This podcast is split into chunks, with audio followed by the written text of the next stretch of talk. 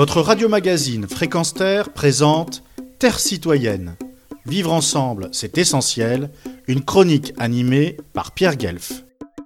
Le rapport du GIEC ne contient aucune véritable surprise. Cela confirme ce que nous savons déjà de milliers d'études et de rapports précédents que nous sommes en situation d'urgence. C'est un résumé, mais prudent, de la meilleure science disponible actuellement. Cela ne nous dit pas quoi faire. C'est à nous d'être courageux et de prendre des décisions en fonction des preuves scientifiques fournies dans ces rapports. Nous pouvons encore éviter les pires conséquences, mais pas si nous continuons comme aujourd'hui et non sans traiter la crise comme une crise. Ce constat et cette recommandation émane de Greta Thunberg, la jeune activiste écologiste qui a souvent été citée dans les chroniques de Fréquence Terre. Alors, question essentielle deux jours après la divulgation de ce rapport plus qu'alarmant. Comment réagit-on à cette alerte planétaire pour la sauvegarde de l'humanité? Première constatation.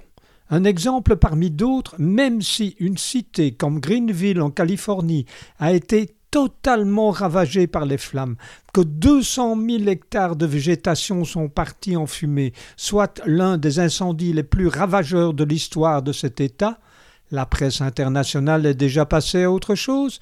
Lionel Messi ne jouera plus au Barça, mais au PSG. Deuxième constatation. Alors que de gigantesques incendies favorisés par la sécheresse et les températures caniculaires se multiplient dans le monde, dont la Grèce, la Turquie et la Kabylie, j'apprends que les dirigeants de l'aéroport de Charleroi situé en Wallonie, à quelques dizaines de kilomètres de zones qui furent englouties par les inondations, se félicitent, en chœur avec des politiciens, d'une augmentation de plus de 300 000 voyageurs touristes, augmentation qu'ils ont suscitée au nom de l'économie capitaliste, alors que des milliers de citoyens secourent comme ils le peuvent ceux qui ont vécu l'apocalypse par des eaux torrentielles. Pour rappel, en Allemagne et en Wallonie, au-delà des nombreux morts, les sinistrés se comptent par milliers et des centaines de maisons, ponts, routes sont détruits. Le monde politique belge, après les larmes de crocodile d'usage, se crêpe à présent le chignon quant aux responsabilités de ce dérèglement climatique et se préoccupe davantage d'embouteillages routiers que cause le départ et retour de vacanciers. En Kabylie, la situation est également dramatique face aux feux qui ravagent des centaines et des centaines d'hectares. Y dire nous fait part en direct d'une situation politicienne aberrante et révoltante, celle de l'État algérien qui refuse l'aide internationale, d'où l'urgente nécessité d'une mobilisation citoyenne là aussi. Euh, donc maintenant, euh, les choses sont claires, il ne faut pas qu'on se voit la face. Euh, sans l'aide internationale, sans les grands moyens, la Kabylie ne va pas s'en sortir. Et malheureusement, le gouvernement algérien, l'Algérie officielle, refuse de demander de l'aide.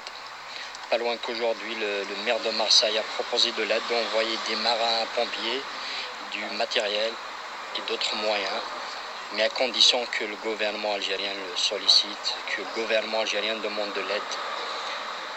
Malheureusement, l'Algérie refuse de demander de l'aide pour la Kabylie, donc euh, maintenant c'est à nous de mettre pression sur le gouvernement algérien pour qu'il demande enfin de l'aide.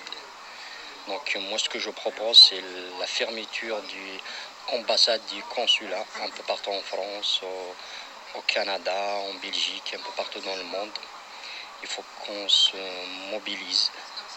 Il faut qu'on bouge. Quant à M. Saoui, il lance aussi un appel à la solidarité citoyenne pour sauver sa chère Kabylie, une fraternité universelle qui la ferait renaître de ses cendres, dit-il. Donc, un peu partout sur la planète, les citoyens semblent ne plus attendre l'éventuelle bonne volonté des politiciens pour tenir compte de l'alerte rouge émise par le GIEC. Il reste à espérer que cette pression sera suffisante pour sensibiliser les patrons des multinationales et ceux qui mangent dans leurs mains.